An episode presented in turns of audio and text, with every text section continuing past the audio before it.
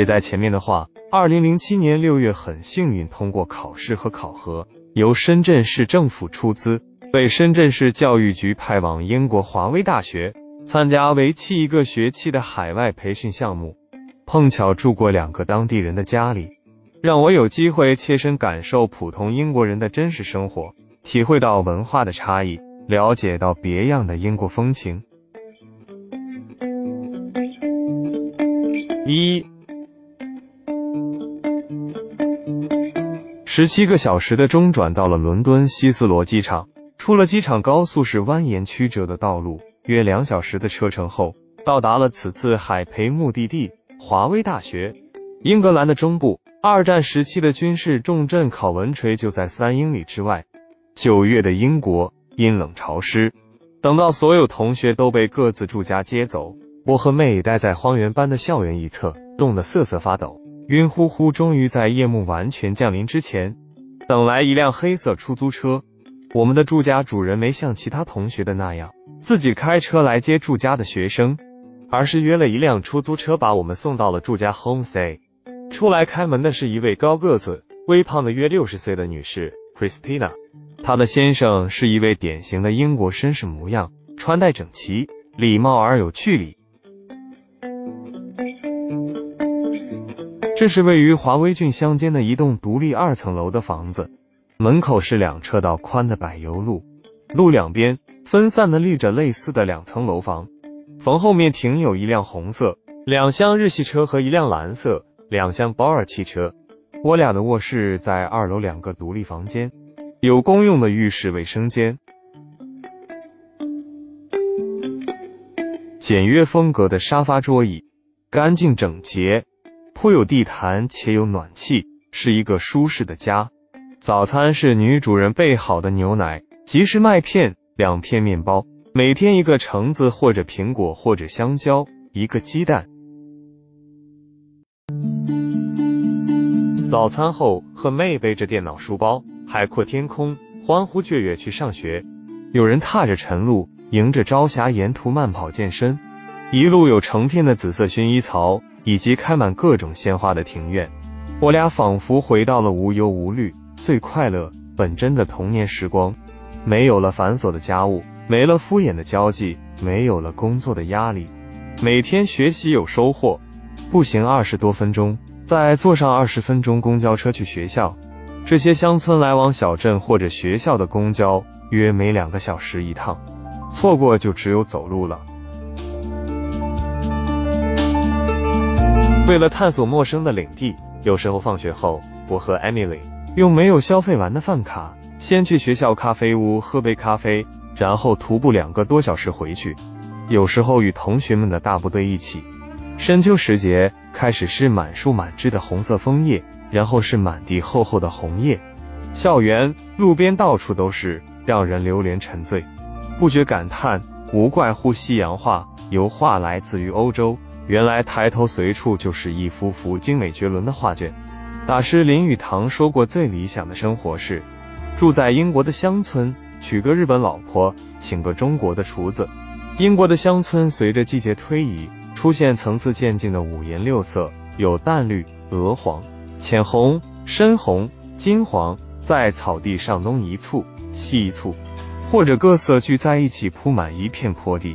大自然这个妙手丹青。随意就调出了色彩斑斓的画面，有的草地中间有一两株树冠高大的植株，让空旷的草地不再显得单调乏味而有层次感。我读过中英文版的《傲慢与偏见》，书中描写英国乡村中的一段，曾如同子弹般穿入我的大脑。达西先生走出自己美丽的庄园，跨过起伏的山丘。在清晨的薄雾中走向伊丽莎白的家，准备去对她说：“我爱你。”温带海洋性气候，温和而潮湿的天气，让这里到处都是大块大块的草地，浓密如毛毯。我们每年花费巨资护理的一块草皮球场，怎么也不如他随意的一隅。似乎明白为啥英国的足球那么强，四点左右就自由的学生。以及随处可见的草地，养成了了全民踢足球的风气。经常可以见到踢足球的少年儿童。学校里常有足球比赛，家长们也会去助阵。大人们去考文垂观看大型足球赛，或者从考文垂坐二十分钟火车去伯明翰看球赛。晚间电视上的足球比赛频道也是受欢迎的。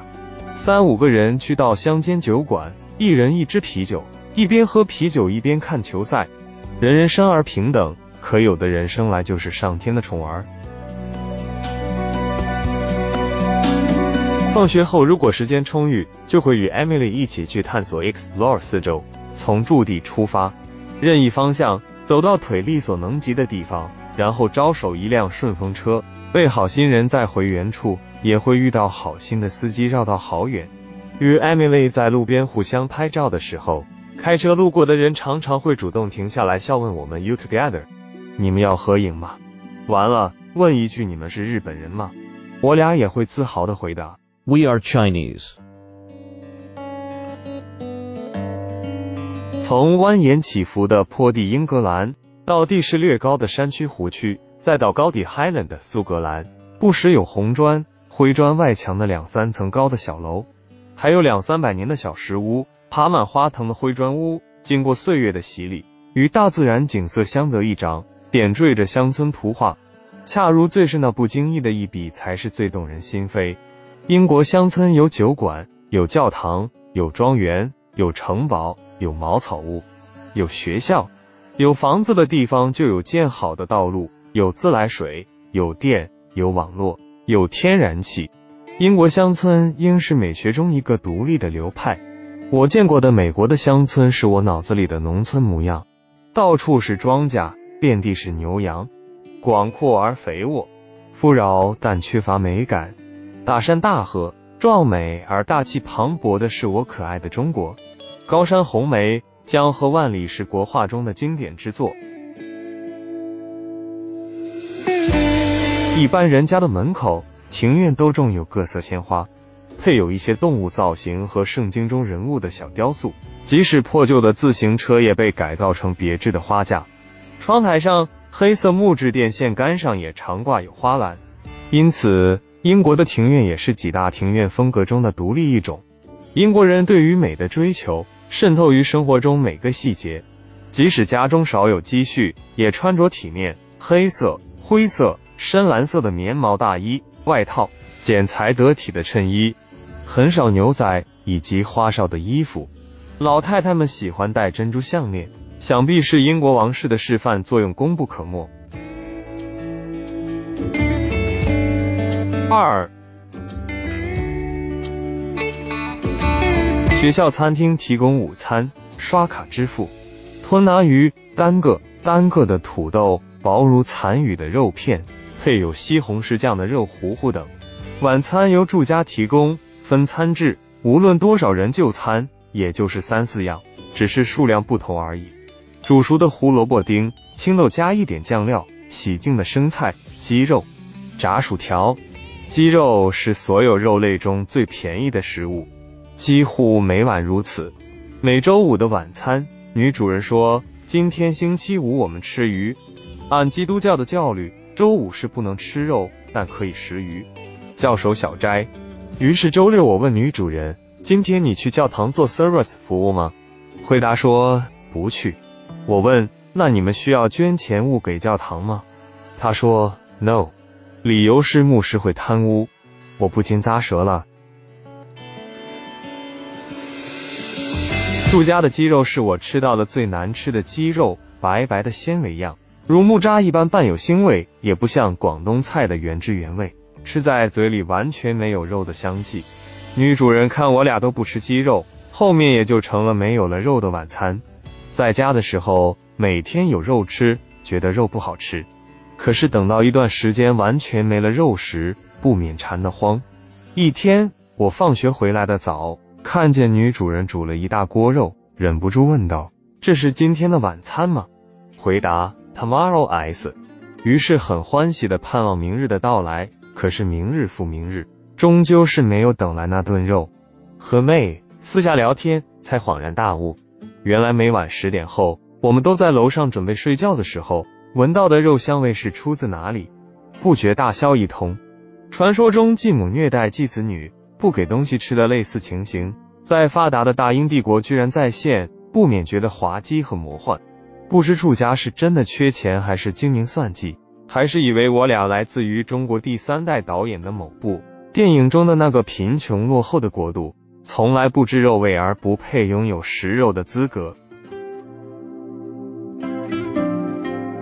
吃不饱肚子的同学不止我俩，班上有几个男生眼见着一天天变得苗条，然后精瘦。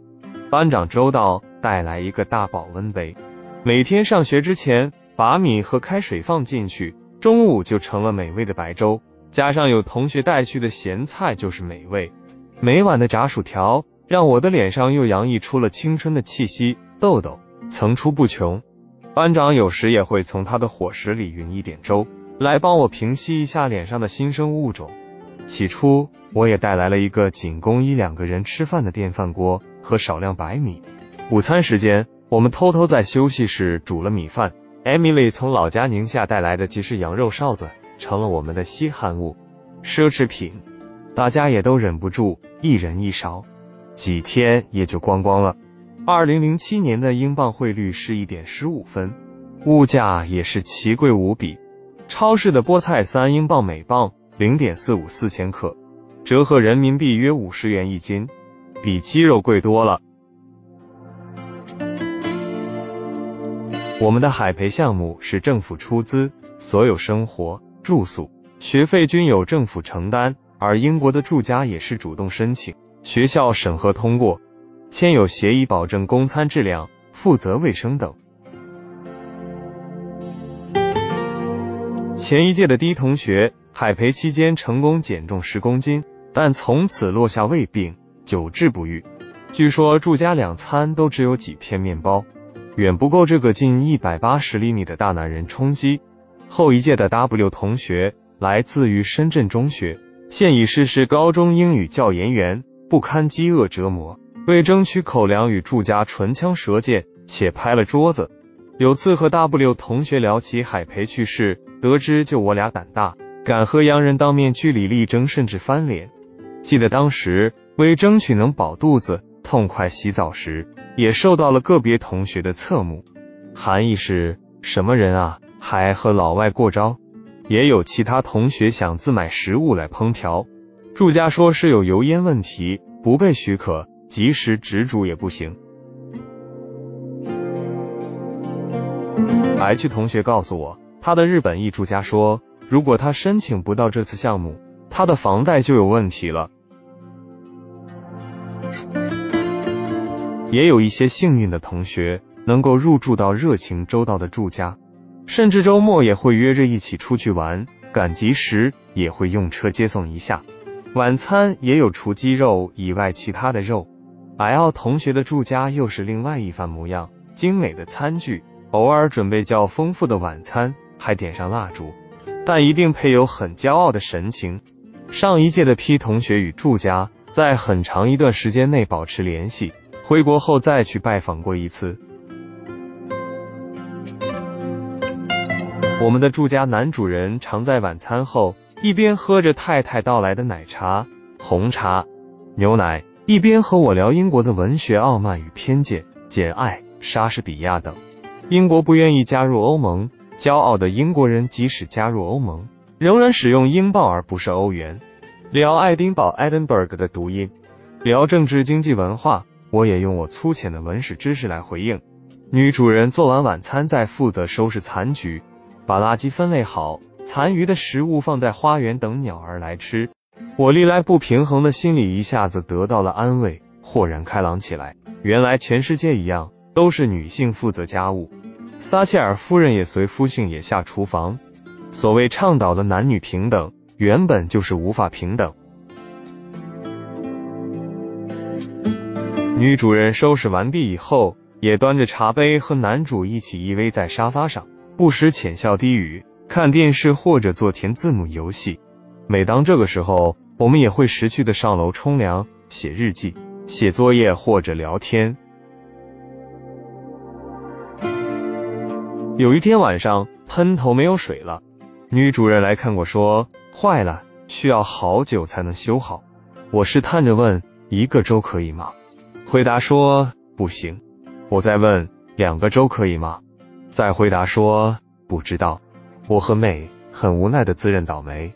于南方人来言，冲凉如一日三餐，每日之必不可少，否则寝食难安，无法入眠。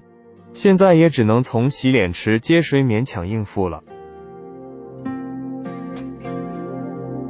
一周后的一天，妹放学后没有如往常一般在学校上网，也没在外溜达，早早就回到了住家。走到门口，从二楼窗户传来哗哗的流水声，敲门好久。男主人老头围着浴巾才从楼上下来开门，May 很惊讶的上楼发现我们的冲凉喷头根本就没有问题，是他们关了水闸，在我们放学回来之前，他们就洗好了澡，然后关上水闸。心中揣测是否他们觉得 May 每天早上的冲凉是在浪费水呢？但也不至于让别人最起码的卫生习惯都舍弃了吧。按规定，我们应该配有大门钥匙的，但我们的住家说保证我们放学回来家里有人。平时放学后本可以早早回来，放下重重的电脑包后再去活动的，但大多数住家都不给无线网络密码，也只能放学后去蹭学校的网络了。矛盾的激化是在有一天，主管生活的老师叫了我和妹去，说是住家投诉，妹把湿衣服挂到了房间。May 是数学老师，不如我英语好，所以我也被叫了过去。情况是 May 觉得内衣应该自己手洗，就挂在了卧室里，借助于暖气可以干。但是她也没有弄湿地毯。我每次睡觉之前放暖气片上，起床后正好烘干收起来。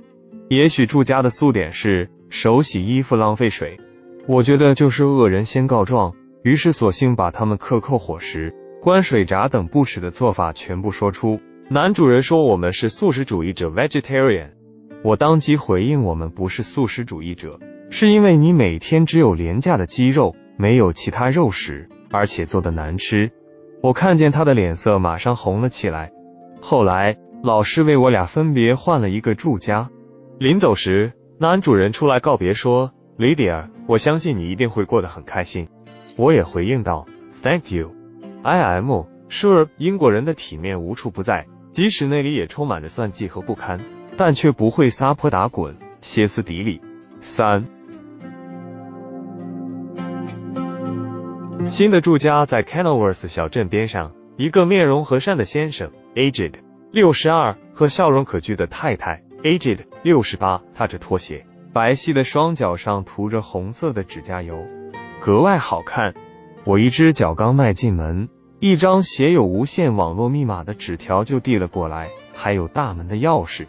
进门是个对外营业打印业务的小间，中间是带有壁炉的客厅兼餐厅，一个崭新的花色布艺沙发，连着花园的厨房在最里。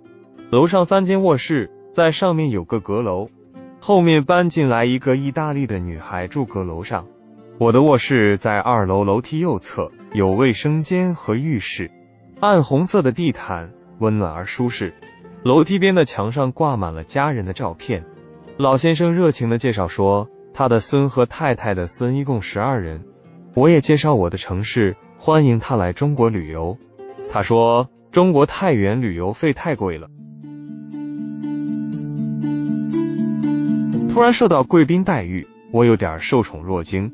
每天晚上，主客三人一起共进晚餐，壁炉里燃着红彤彤的火苗。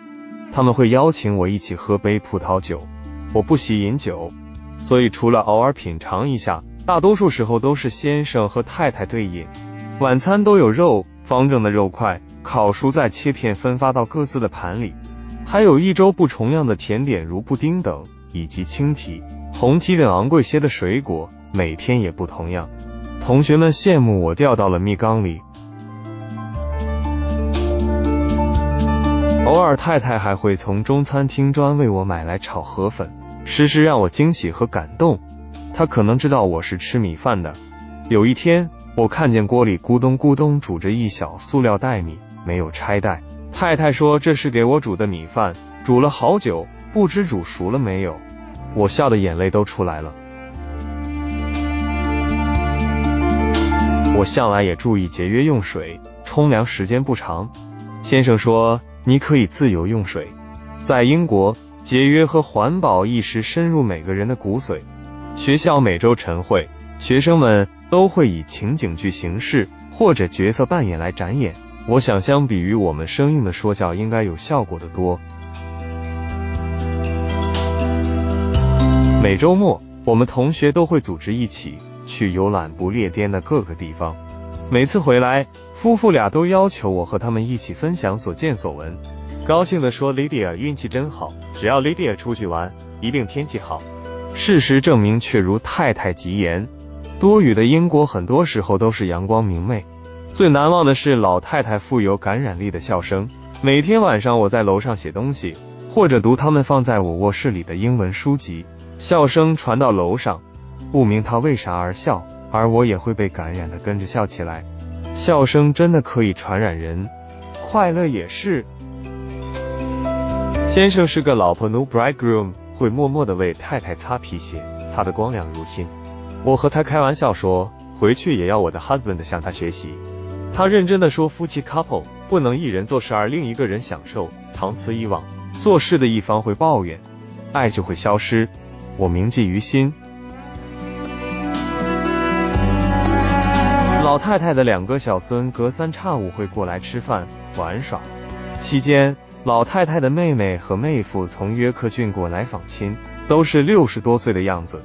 他们见了我也都热情拥抱、贴面亲吻，四个人谈笑风生，一起看电视，一起做填字母游戏，并告诉我说，前面那个住家不能代表英国人。英国人不是他们那样。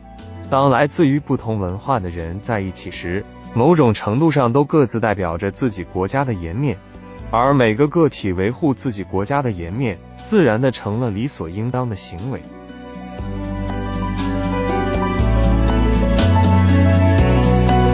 四，阁楼上的意大利女孩早出晚归，住家不提供餐食。有一天晚上。他突然兴奋地喊我去阁楼窗口看飞舞的雪花。久居南方，几年看不到落雪，所以两人在阁楼上开心的手舞足蹈。末了，他约我改天和他的朋友们一起出去聚会。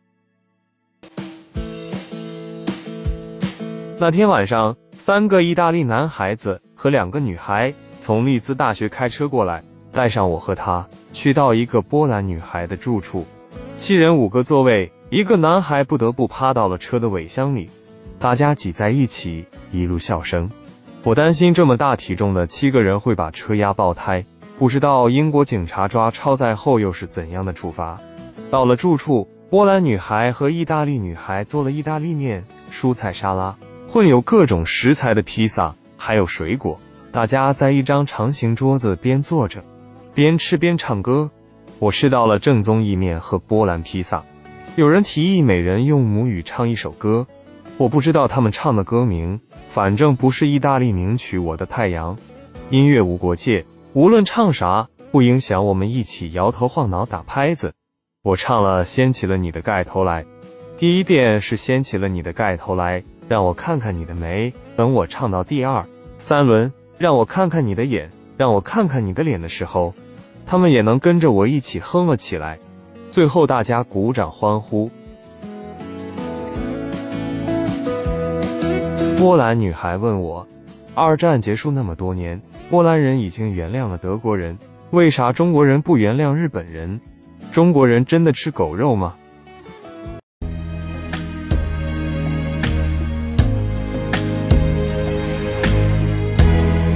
李云亚遇见。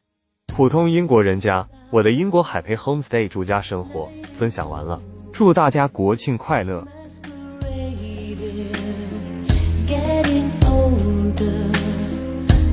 Are low, curtain